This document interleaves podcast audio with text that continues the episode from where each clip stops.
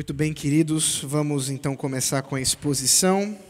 É claro que durante ela você pode ficar à vontade para fazer alguma pergunta, que no final nós vamos considerar os irmãos que vieram e também aqueles que estão nos acompanhando virtualmente, né? Eu já imaginava que teríamos uma presença menor, ah, tanto presencialmente quanto também virtualmente, considerando o feriado. Né? Geralmente as pessoas se reúnem, sejam também em viagens e outras coisas mais, mas não tem problema, ah, todos eles podem depois acompanhar, afinal de contas fica aqui no nosso canal, tá bom? Nosso assunto de hoje é sobre as censuras eclesiásticas, ou o nome mais comum que nós conhecemos, a disciplina eclesiástica. Essa é uma das marcas de uma igreja verdadeira. Isso foi um assunto muito importante desde a reforma protestante. Eu já mencionei sobre isso um pouquinho quando falamos sobre a ceia do Senhor. Na história da igreja, nós temos a importância da disciplina eclesiástica, considerando que no período da reforma isso estava sob a tutela dos governantes, do, dos magistrados civis. E especialmente para Calvino, isso foi muito grave. Né? Você tem Lutero falando com clareza que a pregação da palavra, ele era um expositor da palavra em termos de pregação expositiva. É, a reforma que nós chamamos de reforma protestante ou reforma luterana, ela acontece exatamente num contexto em que Lutero, como pastor de uma pequena capela que ficava ali na Universidade de Wittenberg, ele passa a expor a, a, pregar expositivamente, assim como fazemos aqui na igreja. À época ele estava expondo Salmos, depois ele começou a expor Romanos, e foi exatamente nesse processo de pregar os Salmos, de pregar Romanos, que a reforma protestante aconteceu. Isso é bem importante para a gente entender a história, para observarmos o quanto que para a reforma protestante, a pregação da palavra, em termos de pregação expositiva, lete contínua, como nós chamamos, que é a pregação sequenciada de um texto, né, de um livro, é, ela é tão importante como marca da igreja protestante, da igreja reformada. No período do, da reforma protestante, a igreja católica não tinha esse hábito. Os padres, né, os sacerdotes católicos, eles pregavam nas suas liturgias textos esporádicos mediante a uma é, é, liturgia de um calendário. E isso ficava cada vez mais tão pulverizado que nas liturgias nem mais se lia o texto. Muitas vezes se lia algum santo, fazia leitura da tradição de algumas outras coisas, mas o texto sendo exposto, né, abrindo a palavra, lendo ela, explicando o texto, isso era algo perdido Uh, é claro que isso não é invenção da reforma protestante. Você tem essa mesma ênfase, por exemplo, no quinto século com Crisóstomo, que era conhecido como boca de ouro, exatamente pela sua capacidade de pregação. E você tem outros grandes pregadores expositivos na, na história da, da, da igreja cristã. Mas na reforma protestante isso havia sido perdido. Então Lutero foi um grande defensor da pregação expositiva. É, Zwinglio também, ele, ele da mesma sorte. E Calvino, como você vocês já me ouviram falar, também né, pregava expositivamente, a, a, sequencialmente. Então, isso de fato é uma marca da igreja evangélica, é uma marca da igreja protestante, é uma marca da igreja reformada. Mas vocês também sabem, no, cap, no capítulo anterior, capítulo 29, na aula anterior, nós falamos sobre a ceia do Senhor. E a ceia é o sacramento, na verdade, da ceia e do batismo, os sacramentos, eles são também uma marca dessa igreja verdadeira. É, a igreja protestante ou reformada, ela tem uma ruptura muito grave com relação ao entendimento do catolicismo em relação ao entendimento protestante sobre o batismo e a ceia do Senhor.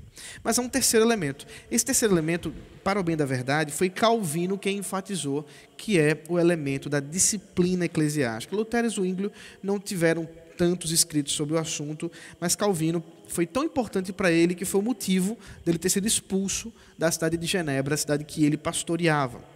Então imagine o contexto aqui, se a igreja de Casacaiada fosse a igreja de Olinda, a igreja de Olinda, e que a, a, eu fosse expulso da cidade né, não só da igreja, mas da, da cidade, exatamente por causa de uma discussão sobre disciplina eclesiástica. É difícil pensar sobre isso, né? Pois exatamente foi o que aconteceu. É, Calvino entendia que a disciplina é um trabalho, é uma responsabilidade dos oficiais. Nós vamos, nós vamos ver isso no capítulo 30 também. É uma responsabilidade dos oficiais, especialmente, é claro, dos presbíteros, aqueles que se afadigam no pastoreio da igreja. E de modo algum isso deveria ficar sob o governo, sob a administração de magistrados civis e pessoas que eram uh, funcionários públicos daquela cidade e que talvez até mesmo tivessem interesses com grandes comerciantes, interesses com pessoas. Isso claramente poderia ser uh, manchado, né, contaminado pela relação do governo com essas pessoas, com empresários ou coisa do tipo. Então Calvino Uh, brigou com o conselho de Genebra, o conselho que eu me refiro é da cidade, não é o conselho da igreja, tá? O conselho da igreja Calvino chamava de consistório, só para vocês fazerem as diferenças aí.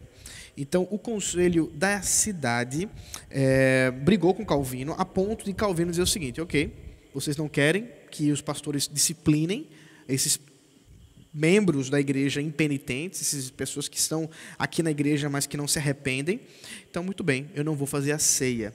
Então, no dia de Páscoa, que era a ceia mais importante do ano, Calvino não ministrou a ceia do Senhor. Isso causou um grande problema e ele foi expulso da cidade e da igreja. Depois de alguns anos, ele volta, depois de algum tempo, não sei quantos anos foram, agora não me recordo de cabeça quanto tempo durou, mas depois de algum tempo ele volta e continua o seu trabalho como pastor até morrer em Genebra.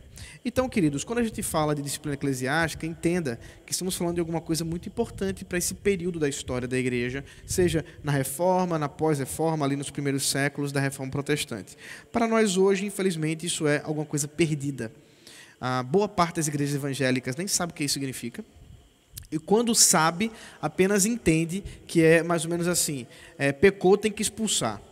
Então não sabe qual é a relação entre a disciplina eclesiástica e o aconselhamento bíblico, não sabe qual é a relação entre a disciplina eclesiástica e a pregação da palavra, não sabe qual é a relação entre a disciplina eclesiástica e a própria vida como um todo da igreja. E esse é o nosso objetivo de hoje, é tentar verificar essas questões. Então, Vamos aos poucos, primeiro pela sessão de número 1 do capítulo 30, que diz assim: O Senhor Jesus, como rei e cabeça da sua igreja, nela instituiu um governo nas mãos dos oficiais dela, governo distinto da magistratura civil. Pronto. Aqui você já percebe que os teólogos de Westminster, preocupados exatamente com toda a discussão histórica, já colocam alguns pontos importantes aqui teológicos para falar sobre disciplina eclesiástica. A primeira coisa é lembrar que quem disciplina é Jesus. O governo da igreja é de Jesus Cristo. Jesus governa e reina sobre a igreja. Nós somos uma monarquia, nós cremos numa monarquia. A monarquia em que Jesus é o rei. Jesus é aquele que é o cabeça da igreja, de modo que ninguém pode ter sobre si esse título. Isaías capítulo 9, versículos 6 ao 7, profecia de Isaías a respeito de Jesus, fala claramente de como ele seria chamado, né, de como ele seria visto. Veja o capítulo 9, versículos 6 e 7.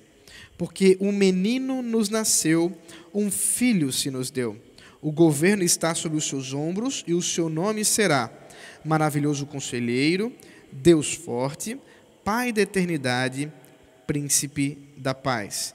Ele estenderá o seu governo e haverá paz sem fim sobre o trono de Davi e sobre o seu reino, para estabelecer e para o firmar com juízo e com justiça, desde agora e para sempre. O zelo do Senhor dos Exércitos fará isso. Observe que nessa profecia tem algumas coisas importantes. Primeiro detalhe, um parêntese de, de, interpretação bíblica aqui. Olha aí, em breve nós vamos dar um curso de, interpretação bíblica aqui também nas quartas-feiras. Terminou a confissão, eu pretendo é, dar um tempo, né, talvez três semanas, e a gente começar um curso de interpretação bíblica. E talvez a gente tenha até convidados especiais, é, e eu vou a, a observar aqui como é que a gente vai fazer isso, tá? Ainda não vou é, revelar os segredos do, do curso que virá sobre interpretação bíblica, mas é o que vamos fazer. Veja aqui, o versículo 6 é um texto muito, muito conhecido. Né? Quase todo mundo sabe que o nome desse menino que nasceu é maravilhoso, conselheiro, Deus forte, Pai da eternidade e príncipe da paz. Tem até uma pregação de uma menina, uma criança pregando, dizendo que são as cinco pedrinhas que eh, Davi pegou no, no, no, na, na beira do rio ali para derrubar o gigante. O problema é que não são cinco nomes, são quatro. Porque o texto não fala que ele é maravilhoso e conselheiro. Como a gente observa, o, o texto ele mostra duas palavras, né, dois adjetivos juntos para falar sobre o menino quatro vezes. Ele é maravilhoso conselheiro, ele é Deus forte, ele é Pai da eternidade e Príncipe da paz. Se a gente fosse manter a interpretação que pensa em cinco nomes, na verdade virariam oito, porque seria maravilhoso, conselheiro, Deus, forte, Pai, eternidade, príncipe, paz. Então seriam oito nomes. Então não é o caso. Nós temos aqui claramente uma, uma associação de adjetivos. Ele é maravilhoso conselheiro, ele é Deus forte, ele é Pai da eternidade e príncipe da paz. Meu objetivo não é mostrar o que significa, mas apenas dizer que esses quatro nomes referem-se a Jesus Cristo, porque ele cumpre perfeitamente como maravilhoso conselheiro, como Deus forte, Pai da eternidade e príncipe da paz. Mas o versículo 7 mostra que ele não só tem esse nome, como ele também tem o governo o governo do trono de Davi. Então, ele é de fato da raiz Davi, ele é de fato herdeiro do trono, e por ser herdeiro do trono, ele é o rei escolhido, ele é o rei esperado. E nós entendemos isso como igreja, porque cremos que Jesus é o rei da igreja e ele é o rei do universo. E, portanto, ninguém pode estar acima dele e ninguém pode governar a igreja no lugar dele. Mas ele, Jesus, instituiu oficiais, instituiu mãos para executar o seu governo. Jesus instituiu presbíteros e diáconos para governar a igreja. E eu menciono aqui os dois ofícios para que nós lembremos que tanto presbíteros quanto diáconos são ofícios instalados pelo Senhor, ofícios designados pelo Senhor Jesus Cristo para o governo, a disciplina, o pastoreio, o cuidado da igreja do Senhor Jesus Cristo. Vamos ver alguns textos que tratam sobre isso. 1 Timóteo, capítulo 5, verso 17.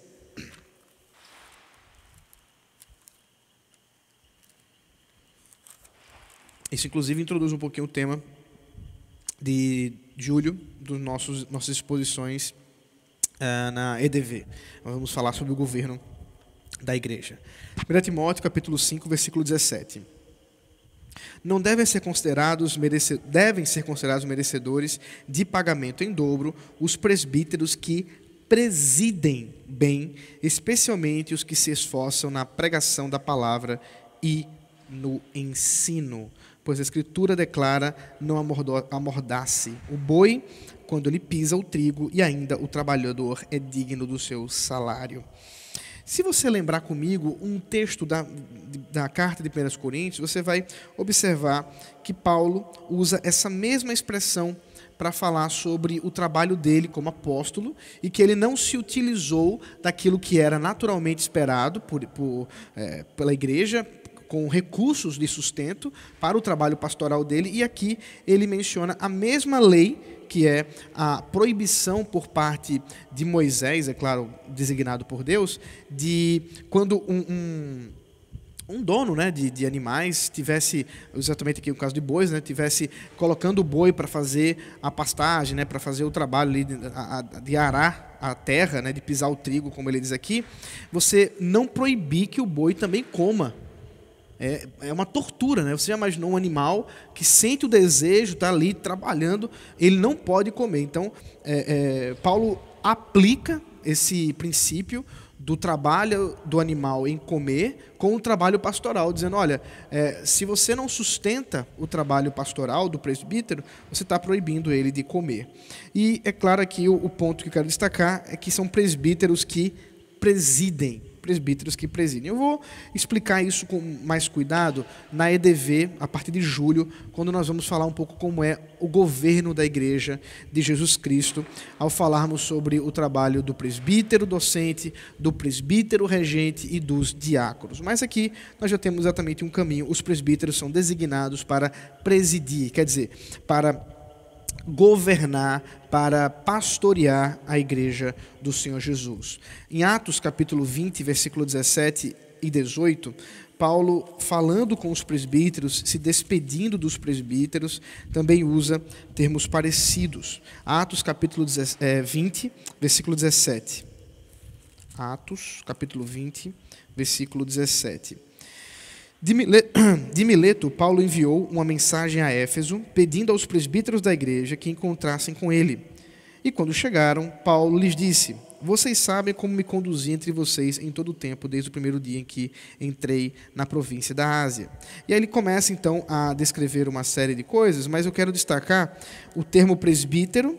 Depois, se você observar o versículo 28, que do mesmo capítulo, Paulo está ordenando a esses presbíteros que eles cuidem de vocês mesmos e de todo o rebanho no qual o Espírito Santo os colocou como bispos para pastorearem a igreja de Deus. Aqui nós temos exatamente os três termos que são designados para o mesmo ofício.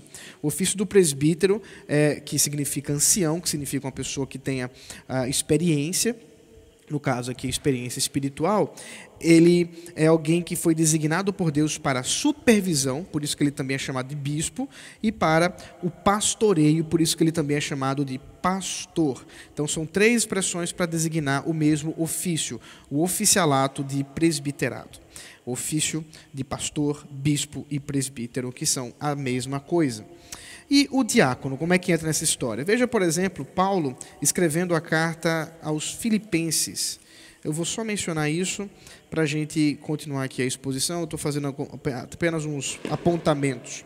Filipenses capítulo 1, versículo 1, diz assim: Paulo e Timóteo, servos de Cristo Jesus, a todos os santos em Cristo Jesus. Bom, está escrevendo a igreja, inclusive bispos e diáconos que vivem em Filipos. Observe que Paulo se preocupou em chamar os dois ofícios, bispos, presbíteros e diáconos. Ele, ele chamou esses dois termos, ele usou esses dois termos exatamente como aqueles que governam, que lideram, que presidem a igreja. Esse governo, ele é distinto das autoridades civis. Isso é bem importante. Nós cremos na soberania das esferas. O que significa isso? Que cada esfera governamental, ela tem em si mesmo uma, um governo próprio e leis próprias para aquele tipo de uh, soberania ou aquele tipo de instituição. Por exemplo, a família. A família é uma soberania, é uma instituição dada por Deus, inclusive, que há um governo próprio. Né? O, o presidente da República não pode chegar na minha casa e dizer assim: Rendrica, faz macarrão para a gente aí. Ele não pode dizer isso. Né? Por mais que ele seja o presidente, está fora do governo dele. Mas eu posso. Sou líder da minha casa. Eu posso, querida, hoje tem macarrão. Vamos, vamos lá providenciar o macarrão.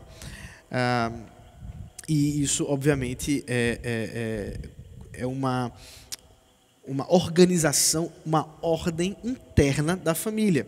Da mesma sorte, a igreja também tem uma ordem interna. Né? O governador apesar de fazer isso, não pode chegar aqui e dizer assim, é, Ronaldo, é, a partir de domingo, vamos, é, a ceia vai ter que ser com Coca-Cola e biscoito bono, né? Duas coisas maravilhosas, mas que obviamente não foram escolhidas por Jesus para a instituição da ceia. Ele não pode fazer isso, ele não tem esse domínio, ele não tem esse governo. Eu também não, mas por Jesus Cristo eu posso designar, através do entendimento da palavra dele, a, a, como governar a ceia do Senhor, como governar a igreja. Então perceba que são distintas essas autoridades e é bom que se faça essa distinção, porque no passado ela ficou muito misturada. Nós já falamos sobre isso em capítulos anteriores, por isso que eu não vou me deter tanto. Mas agora a seção 2, talvez seja a seção mais importante de todo o capítulo, nos explica um pouco mais sobre essa questão do que significa, de fato, a disciplina eclesiástica. Seção 2. A esses oficiais estão entregues as chaves do reino do céu. Em virtude disso, eles têm, respectivamente, o poder de reter ou de cancelar pecados, de fechar este reino a impenitentes, tanto pela palavra quanto pelas censuras, de abri-lo aos pecadores penitentes pelo ministério do evangelho e pela absolução das censuras, quando as circunstâncias o exigirem. Talvez aí você ouvindo tudo isso pensou assim, tem alguma coisa errada nessa história, não é possível. Como assim? Os oficiais têm a chave do reino dos céus? Pois é o governo eclesiástico dado aos oficiais da igreja se manifesta exatamente pelo símbolo de uma chave. Veja comigo Mateus capítulo 16, versículo 13 ao 20. Vamos ver alguns textos para mostrar essa questão. Mateus 16, versículo 13 ao 20.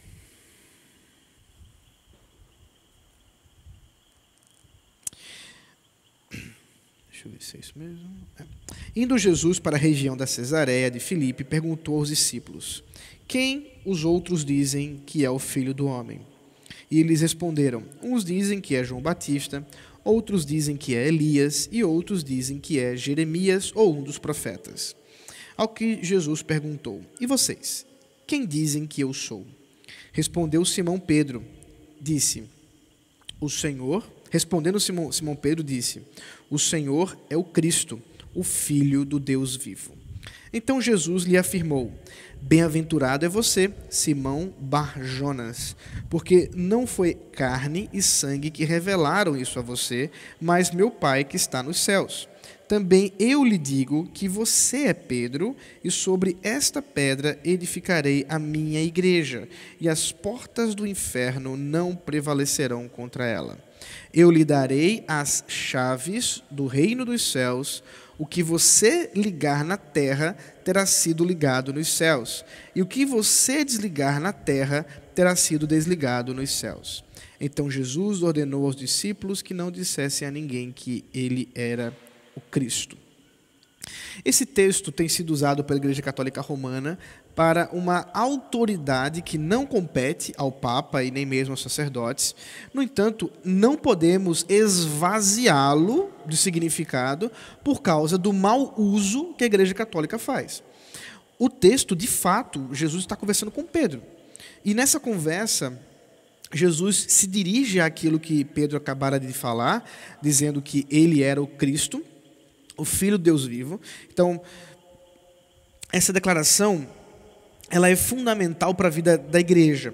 É, essa é a declaração central do cristianismo, que Jesus é o Cristo, o Messias esperado, e esse Messias esperado é exatamente o Filho do Deus vivo, quer dizer, ele compartilha da mesma natureza de Deus. Portanto, nós estamos falando de Messias, nós estamos falando de Redentor, estamos falando inclusive da divindade de Jesus. Então, observe que uma declaração tão simples é aquela que é pedra fundamental da igreja. E é por isso que Jesus afirma a respeito daquilo que Pedro acabara de dizer, que esta pedra, ele, nesta pedra, ele edificaria a igreja. Agora, nós não precisamos ter medo de declarar que, de uma certa forma, Pedro e o colégio apostólico, aqui é, é, representado por Pedro, afinal de contas, é, ele está conversando com Pedro, mas os outros discípulos também estão ali, são de fato a, o fundamento da igreja também.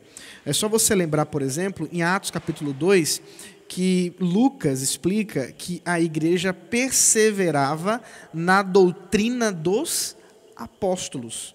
Então, não, não há nada extraordinário em pensar que sim, que o colégio apostólico, quer dizer, o governo dos oficiais instituídos por Jesus, os seus discípulos, são de fato um fundamento, uma base para a doutrina, para a vida da igreja. Agora, é claro que essa base está fundamentada em Cristo. E quem é que diz isso? O próprio Pedro. O próprio Pedro, na sua carta, diz que Ele é a pedra angular que foi rejeitada pelos judeus, mas que se, mas foi glorificada, que foi exaltada, e é exatamente por meio de Jesus que nós temos a redenção e a salvação.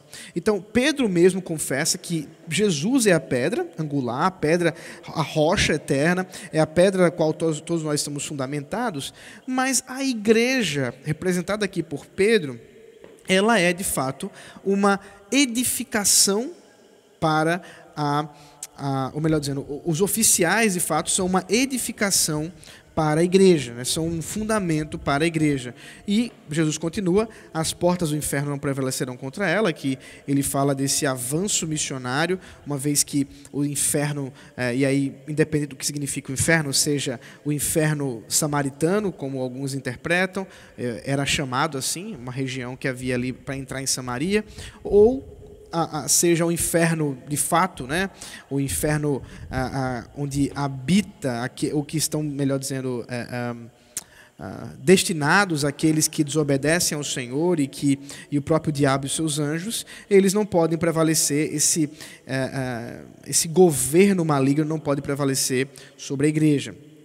E aí ele continua: Eu lhes darei, eu lhe darei as chaves do reino dos céus. Então Pedro ele recebe da parte de Jesus esse, uh, essa promessa: eu lhe darei as chaves do reino dos céus. E, e, o que significa isso? Jesus explica: o que você ligar na terra terá sido ligado nos céus, e o que você desligar na terra terá sido desligado dos céus. Veja o capítulo 18, porque Jesus usa da mesma linguagem para falar aqui uh, com respeito à igreja de novo. Né? Capítulo 18, versículo 17 e 18. Diz assim. Eu vou ler do versículo 15. Se o seu irmão pecar contra você, vá e repreenda-o em particular. Se ele ouvir, você ganhou o seu irmão. Mas, se não ouvir, leve ainda com você uma ou duas pessoas, para que, pelo depoimento de duas ou três testemunhas, toda a questão seja decidida. E se ele se recusar a ouvir essas pessoas, exponha o assunto à igreja. E se ele se recusar a ouvir também a igreja, considere-o como gentil e publicano. Em verdade lhes digo que tudo que ligarem na terra terá sido ligado nos céus, e tudo que desligarem na terra terá sido desligado nos céus. Em verdade também lhes digo que, se dois de vocês sobre a terra concordarem a respeito de qualquer coisa que vierem a pedir, isso lhes será concedido por meu Pai que está nos céus. Porque onde estiverem dois ou três reunidos em meu nome, ali estou no meio deles. Só um adendozinho, né? Você observa aqui no contexto que a, a expressão onde estiverem dois ou três reunidos em meu nome, ali estou no meio, não é quórum de culto. Né? Eu sei que ele é muito mal utilizado nesse sentido. As pessoas eh, usam esse texto para dizer assim: ah, não, a gente não precisa de muita gente, não, porque onde dois ou três estiverem reunidos, reunido ali está o Senhor Jesus. Bom, não é isso que está falando, não está falando de culto aqui. Está falando de disciplina eclesiástica. Está falando da, do poder da igreja em concordar sobre o assunto da disciplina e, de fato, isso ser chancelado nos céus. É, o poder da instituição que o próprio Senhor Jesus dá aos oficiais de governar a igreja através dessas chaves o Evangelho de João, capítulo 20, usa a mesma expressão, a mesma ideia, pelo menos, uh, capítulo 20, versículo 23. João 20, 23. Mesma ideia.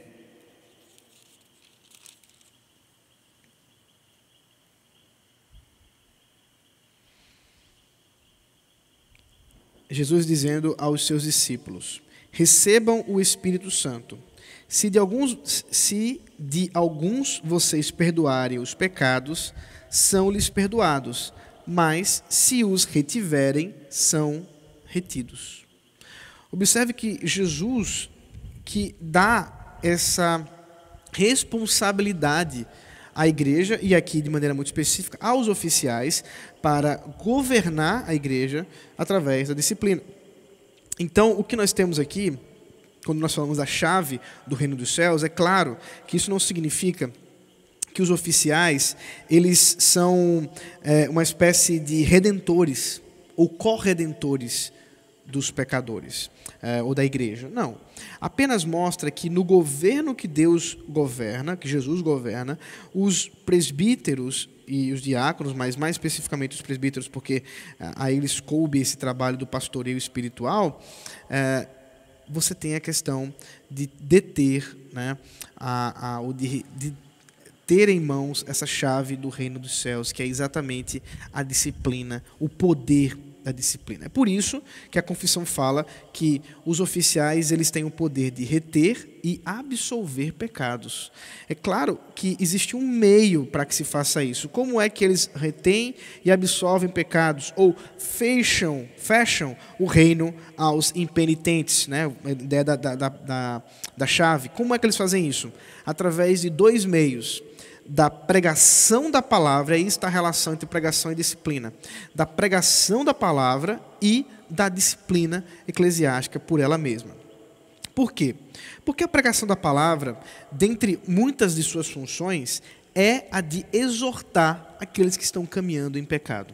Todos nós, dominicalmente, sentamos e ouvimos a exposição da palavra do Senhor. E ela nos exorta, e ela nos confronta, e ela é, lida com nossos pecados. E, em geral, a maioria das pessoas da igreja, ao ouvir a palavra, na operação do Espírito Santo, ao serem exortados, também são transformados e através, portanto, da pregação da palavra, nós temos aí a a capacidade dos oficiais, por isso que a pregação da palavra está conectada ao trabalho dos presbíteros, especialmente os presbíteros docentes, de anunciar a vontade de Deus e exortar a igreja.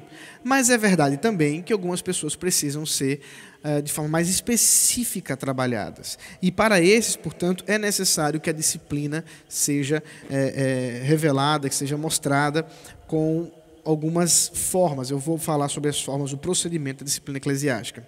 Veja, por exemplo, que Paulo mostra isso, a importância da disciplina àqueles que estão em pecados impenitentes, essa é importante, né? Aqueles que estão em pecado mais, quer dizer, sem arrependimento.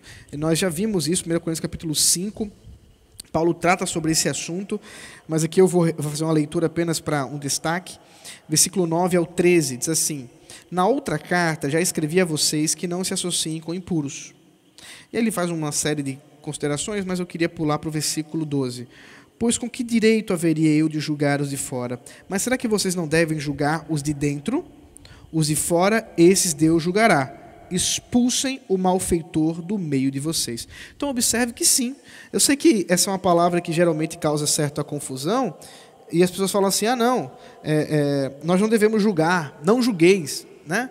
Mas isso não é, não é o todo da palavra. Jesus falou realmente não julgueis, mas não julgueis mediante um critério errado. Mas julgar mediante a palavra de Deus, julgar é, e confrontar pecados, isso é uma tarefa da igreja e de maneira mais específica dos presbíteros, dos oficiais. Portanto, como diz aqui Paulo, será que haveríamos de jogar, julgar os de fora? Ele diz: não, Deus julga os de fora, mas os de dentro nós julgamos, nesse caso específico, é, expulsando o malfeitor, aqui há uma disciplina é, de exclusão da membresia, já já vou falar sobre isso também. Curiosamente, isso também pode acontecer de a, a, esse trabalho né, de, de, de, abrir e fechar o reino de Deus uh, por meio da disciplina eclesiástica, a restauração da disciplina, a, a restauração dessa pessoa da vida normal, da, da vida com a igreja. Veja a segunda carta aos Coríntios, capítulo 2, versículos 5 ao 11. Ora, se alguém causou tristeza, não o fez a mim, mas para que eu não seja demasiadamente áspero, digo que, em parte, causou tristeza a todos vocês. Basta-lhe a punição imposta pela maioria. De modo que agora, pelo contrário, vocês devem perdoar e consolar para que esse indivíduo não seja consumido por excessiva tristeza. Por isso, peço que vocês confirmem o amor de vocês para com ele, e foi por isso também que eu lhes escrevi, para ter prova de que em tudo vocês são obedientes. Veja que interessante, Paulo está considerando o caso desse que foi expulso da igreja e que agora ele seja perdoado e retornado à vida da igreja. Então, observe que sim, nós usamos esses termos porque eles são de fato bíblicos. Ah, o governo eclesiástico, ah, o ofício do conselho envolve a permanência de pessoas ou não, a exclusão de pessoas da igreja, inclusive sua restauração. Isso é um trabalho dos pastores da igreja como um todo, mas de modo específico dos oficiais, a quem cabe a supervisão, o pastoreio e o ensino da palavra de Deus. Então, mais uma vez, esse, essa abertura né, do, do, reino aos pecadores penitentes se dá por meio do evangelho, da palavra de Deus e da restauração dessa disciplina. Então, nós não deveríamos ficar assustados com os termos, apesar de serem termos que nós usualmente não fazemos, né? Talvez é, seria complicado um pastor chegar aqui no púlpito e, e, e, dizer: Nós, presbíteros, temos as chaves do reino de Deus. Isso fica um pouco estranho, especialmente para aquelas pessoas que não têm o conhecimento da palavra. Mas nós, que conhecemos a palavra, podemos ter a certeza de que sim, essa é uma linguagem bíblica. De fato, o Senhor Jesus entregou isso e a disciplina ela é muito séria. As pessoas deveriam ter medo da disciplina eclesiástica. Não ter medo eh, simplesmente porque são homens, mas é, ter medo no sentido de que se eu peco, não me arrependo, e eu sou levado à disciplina eclesiástica, eu sou levado à expulsão da igreja ou coisa do tipo, isso é algo muito sério, muito grave, porque na linguagem bíblica o que está acontecendo é que eu estou sendo expulso do reino de Deus.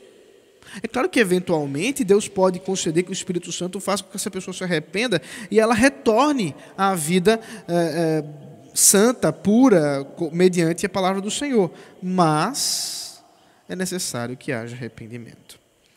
Então, continuando aqui a, a, o texto da, da, da confissão, a seção 3 nos fala um pouco mais sobre esse trabalho da disciplina.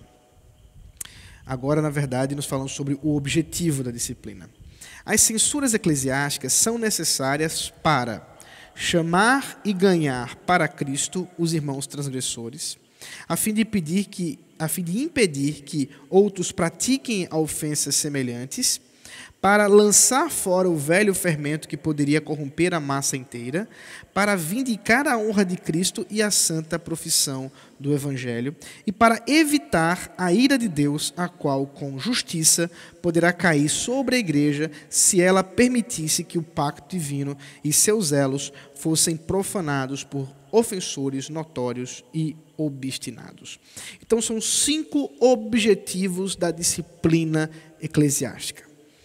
O primeiro ob objetivo da disciplina eclesiástica é chamar e ganhar os irmãos a Cristo. Claro, a disciplina ela não tem por objetivo apenas uma penalidade, mas ela tem por objetivo ganhar aquele irmão, fazê-lo se arrepender dos seus pecados, dos seus caminhos, da seriedade do pecado que ele tem vivido, para que ele possa retornar à obediência a Cristo. Esse sempre é o primeiro foco da disciplina. Por isso aqui nós já encontramos um problema nos nossos dias. Muitas vezes a disciplina é um mero, uh, uma mera punição, enquanto que não tem de fato esse amor, esse cuidado para com o pecador impenitente. Veja, por, por exemplo, Judas 20 e 23. 20 ao 23. Livro de Judas, versículo 20 considerando que Judas só tem um capítulo, tá, irmãos? Por isso que a gente não fala capítulo 1, porque só tem ele mesmo. Judas, capítulo 1, Judas, versículo 20 ao 23. Mas vocês, meus amados, edificando-se na fé santíssima que vocês têm, orando no Espírito Santo, mantenham-se no amor de Deus, esperando a misericórdia do nosso Senhor Jesus, que conduz para a vida eterna. E tenham compaixão de alguns que estão em dúvida salvem outros, arrebatando-os do fogo, quanto a outros sejam também compassivos, mas com temor, detestando até a roupa contaminada pela carne. Então veja que Judas está observando que é necessário que nós, em amor, arrebate, arrebatemos as pessoas do fogo. Quer dizer, ah, com a disciplina, possamos cuidar para que essa pessoa se volte a Cristo se volte a Cristo e possa ser, é, de fato, redimida em Cristo Jesus. 1 Coríntios capítulo 5, versículo 5, também mostra esse objetivo da disciplina, quando Paulo diz o seguinte: que esse tal seja entregue a Satanás para a destruição da carne, a fim de que o espírito seja salvo no dia do Senhor. Então observe que a finalidade de lançar, de jogar esse homem na disciplina que aqui Paulo usa a expressão entregar a Satanás, que é entregar exatamente ao mundo, é para que ele se volte para Cristo, é para que ele seja salvo no dia do Senhor. Então, chamar e ganhar irmãos a Cristo.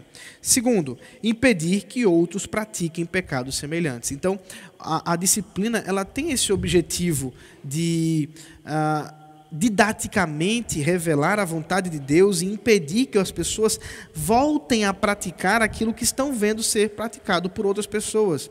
É por isso que quando a disciplina eclesiástica ela não é feita numa igreja, você vê que o pecado ele vai sendo repetido por outras pessoas. Não sei se vocês já viveram isso, né? Infelizmente eu já vivi umas certas situações, já lidei com certas situações em que ah, pecados não eram disciplinados, não havia essa preocupação da disciplina eclesiástica e as pessoas começavam a pecar de forma mais isso vinha da liderança até né, os membros, então era uma coisa terrível que acontecia. Mas o apóstolo Paulo, escrevendo a Timóteo, na sua primeira carta, eh, capítulo 5, versículo 20, alerta sobre isso. 1 Timóteo capítulo 5, versículo 20. Quanto aos que vivem no pecado, repreenda-os na presença de todos, para que também os demais temam. Então observe que aqui claramente há uma, uma exortação para que os pecados públicos, né, daqueles que vivem em pecado, sejam exortados publicamente para que a igreja tema para que essas pessoas não repitam esses pecados. Então, o segundo motivo é esse: chamar e ganhar os irmãos a Cristo. Primeiro motivo. O segundo, impedir que os outros pratiquem pecados semelhantes. Terceiro, expulsar os que podem trazer contaminação. Então, você vê isso, né? 1 Timóteo capítulo 1, versículo 20, Paulo falando daqueles que atrapalham né, o seu trabalho, ele diz assim. É, é, versículo 18. Esta é a demonstração que faço a você, meu filho Timóteo, segundo as profecias que anteriormente foram feitas a seu respeito, que, firmado nelas, você combata o bom combate, mantendo a fé e a boa consciência, porque alguns, tendo rejeitado a boa consciência, vieram naufragar na fé. Entre esses estão Imineu e Alexandre, os quais entreguei a Satanás para serem castigados, a fim de que aprendam a não blasfemar. E, então existe essa preocupação da parte de Paulo de que eles saiam de lá, do meio do povo de Deus, para que não continuem a blasfemar contra o nome do Senhor. Paulo também, a igreja, Corinto, a igreja em Corinto fala sobre isso no capítulo 5, que eu já mencionei, ah, quando ele menciona que eh, esse seja expulso, né, ele saia do meio deles para que o fermento não levede toda a massa, para que não contamine toda a massa. Então aqui é uma ilustração que ele usa como um fermento, né? Vocês que já fizeram pão ou bolo sabem como é. Você joga um pouco de fermento, você deixa esperando e o fermento ele atua naquela massa, ela cresce. E o que Paulo está usando como exemplo é que um pouco de fermento pode contaminar, pode levedar toda a massa, assim como também um único pecador no meio da igreja pode contaminar todo o povo, por isso que ele precisa ser disciplinado. Então são os três motivos direcionados talvez mais às pessoas. O quarto motivo é sobre Cristo, vindicar a honra de Cristo e a santa profissão do Evangelho. Claro, como nós estamos falando de pecado, nós estamos falando da pureza de Cristo, nós estamos falando da palavra de Deus para que o Senhor Jesus não seja desonrado no meio do seu povo. E é por isso, se a igreja continuar em desonra, que ela também deve tomar cuidado com a ira de Deus. E aí o quinto motivo, evitar a ira de Deus contra a igreja. E aí nós temos, por exemplo, no caso da ceia do Senhor, quando muitos estavam tomando da ceia sem discernir o corpo e o sangue de Cristo, e estavam tomando condenação, juízo para si mesmo, a ponto de Paulo dizer que havia muitos que já estavam mortos por causa disso. Deus havia matado pessoas porque não tomavam a ceia corretamente. As cartas de, de, João, em Apocalipse, também mostram isso quando ele fala da retirada do candeeiro, de retirar a própria, o próprio poder, o Espírito Santo, a própria presença de Deus. Então, cinco motivos: chamar e ganhar irmãos a Cristo, impedir que os outros pratiquem pecados semelhantes, expulsar os que podem fazer contaminação, vindicar a honra de Cristo e a santa profissão do Evangelho e evitar a ira de Deus contra a igreja. Para finalizar, a última sessão diz o seguinte: para a melhor obtenção desses fins, os oficiais da igreja devem proceder dentro da seguinte ordem segundo a natureza do crime e demérito da pessoa. Primeiro, repreensão. Segundo, suspensão do sacramento da ceia do Senhor por algum tempo. E terceiro, exclusão da igreja. Então, o, a confissão, ela nos dá um caminho um modus operandi né, para a disciplina eclesiástica, uma forma, uma forma de proceder com a disciplina eclesiástica dada pelos oficiais. É claro que é preciso considerar a natureza do pecado, e por natureza do pecado, queridos, não significa que haja, é, como alguns falam, de pecadinho em pecadão, tá? Isso é uma bobagem, nem é uma linguagem bíblica. O que se observa com a natureza do pecado é está associado às suas consequências, está associado ao conhecimento daquela pessoa com relação à fé cristã. Então, por exemplo, você pega um neófito, né, que está é, bebendo num bar e, e, ele, olha, ouviu falar de fulaninho, estava bebendo num bar, foi encontrado lá caído no chão, acabou de chegar na igreja. Bom, ele vai ser disciplinado, mas a disciplina dele é muito diferente se pegarem Reverendo Gustavo no bar do mesmo jeito, né, Reverendo? É muito diferente. Por quê? Porque a uns é dado um conhecimento muito maior do que outros que estão começando agora na fé cristã. Então, a natureza do pecado, a própria natureza da pessoa, no sentido aí, exatamente o que eu estou dizendo, do conhecimento dessa pessoa com a palavra, se ela é um oficial, se ela tem alguma liderança em algum nível na igreja, tudo isso tem que ser considerado quando se pensa em disciplina eclesiástica, porque tudo isso está envolvido sobre as responsabilidades. É preciso haver certa é, consideração sobre esses aspectos. Então, três atos para a disciplina eclesiástica. O primeiro é a repreensão, é a admoestação. Primeira carta de Paulo aos Tessalonicenses, capítulo 5, versículo 12, diz que isso é o trabalho dos oficiais e também de toda a igreja de admoestar aqueles que estão em pecado. Então, realmente a igreja precisa a, a repreender exortar, em especial os pastores fazem esse trabalho. Nós chamamos isso de disciplina privativa que é quando a pessoa está em pecado, de alguma forma, ela procura ajuda com o pastor, o pastor abre a palavra, exorta aquela pessoa e ela, então, repreendida e exortada, retoma o caminho do Senhor. Então, isso não é levado ao conselho, isso não é levado nem mesmo à igreja em termos de dar notícias à igreja. Muitas pessoas, às vezes, passam por esse processo de repreensão e voltam aos caminhos do Senhor sem maiores problemas. No entanto, há aqueles que permanecem no pecado. E para esses é necessário que isso seja levado ao conselho, isso seja dialogado como uma, um julgamento de fato, a fim de que essa pessoa, confirmada a sua é, impenitência do pecado, ela seja suspensa da comunhão da igreja. Como como é essa suspensão da igreja? Ou melhor, da comunhão da igreja? Ela é impedida de se apropriar dos elementos da ceia do Senhor.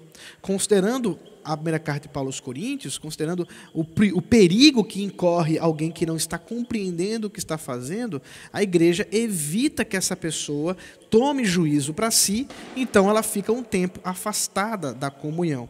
Então, a, a, os teólogos do Westminster entendem que é necessário que por um tempo essa pessoa seja afastada. Isso é ruim, é vergonhoso, é triste, é doloroso, mas sem dúvida alguma, e eu tenho visto isso, graças a Deus, como o Espírito Santo age, é, surte efeito. As pessoas, exatamente por conta da penalidade, por conta do sofrimento que isso causa, elas recobram a sua santidade, recobram o caminho e elas podem continuar a vida como era antes. Mas há aqueles que não aceitam a repreensão, não aceitam a suspensão da comunhão, ah, continuam no pecado, para essas não resta outra coisa senão excluí-las da igreja.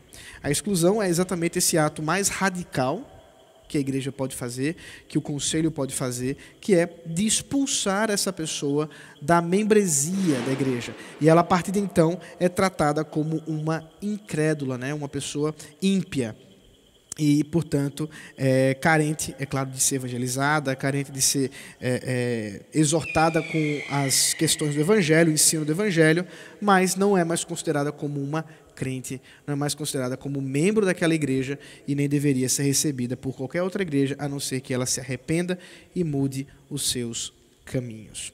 Esses são os três, as três formas de disciplina que a Bíblia nos menciona, que nos trata, para que possamos, com sabedoria, observar. Isso significa que, em pecados que há consequências além dessas, a, a, a igreja deve agir também? Eu creio que sim. Eu sei que nós estamos vendo tempos mais complicados. Eu vou dar um exemplo só para mostrar um problema. Imagine que a igreja toma conhecimento que há um membro da igreja que está, por exemplo, em é, é, desvio de verbas governamentais. Ele é um, um, um ministro, ele é um, alguém que ligado ao governo, ele está desviando verba do país. Ele deve ser disciplinado, repreendido, suspenso da comunhão, até excluído se for necessário, porque isso é pecado. Né? envolve mentira, roubo, envolve um monte de coisa, é, é mentira, é, é pecado, e ele também deve ser julgado pelos meios legais civis. Então aí os cidadãos, enquanto civis, também podem fazer denúncias. E aí para que um outro tribunal julgue aquela pessoa não pelos seus pecados no sentido espiritual, mas pelos seus crimes no sentido da lei.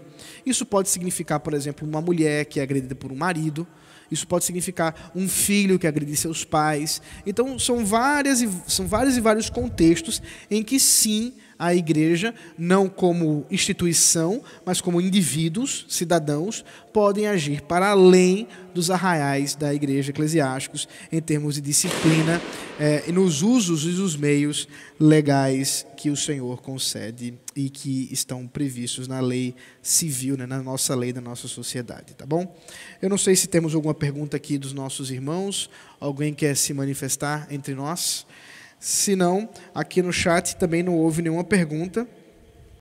Nós vamos encerrar. Se alguém quiser fazer pergunta, pode fazer. Ah, algum, só para lembrar, então, avisar os irmãos. No domingo agora, nós estamos com nossos horários normais, né? Nós não, é, não, você não precisa fazer inscrição, você pode é, vir com sua família, sem problema. Nós não acreditamos que, que haja qualquer dificuldade para que o nosso é, salão aqui seja usado, né, aqui na quadra. Então, para isso, você pode vir às 9 horas, né? E na verdade pode vir nos dois cultos, tá? Tanto das 9 horas quanto das 18h30, como também para a nossa escola de vida. Na ocasião, nesse domingo, tá, tá certo, né, Rodrigo? Reverendo Diogo? Ele também sabe que vai dar aula, dar aula de escola dominical? Tá. Nós teremos o reverendo Diogo, que é pastor em Brasília, e estará aqui conosco, nos alegrando ali com sua presença, tanto para pregar como para dar uma aula especial, tá bom?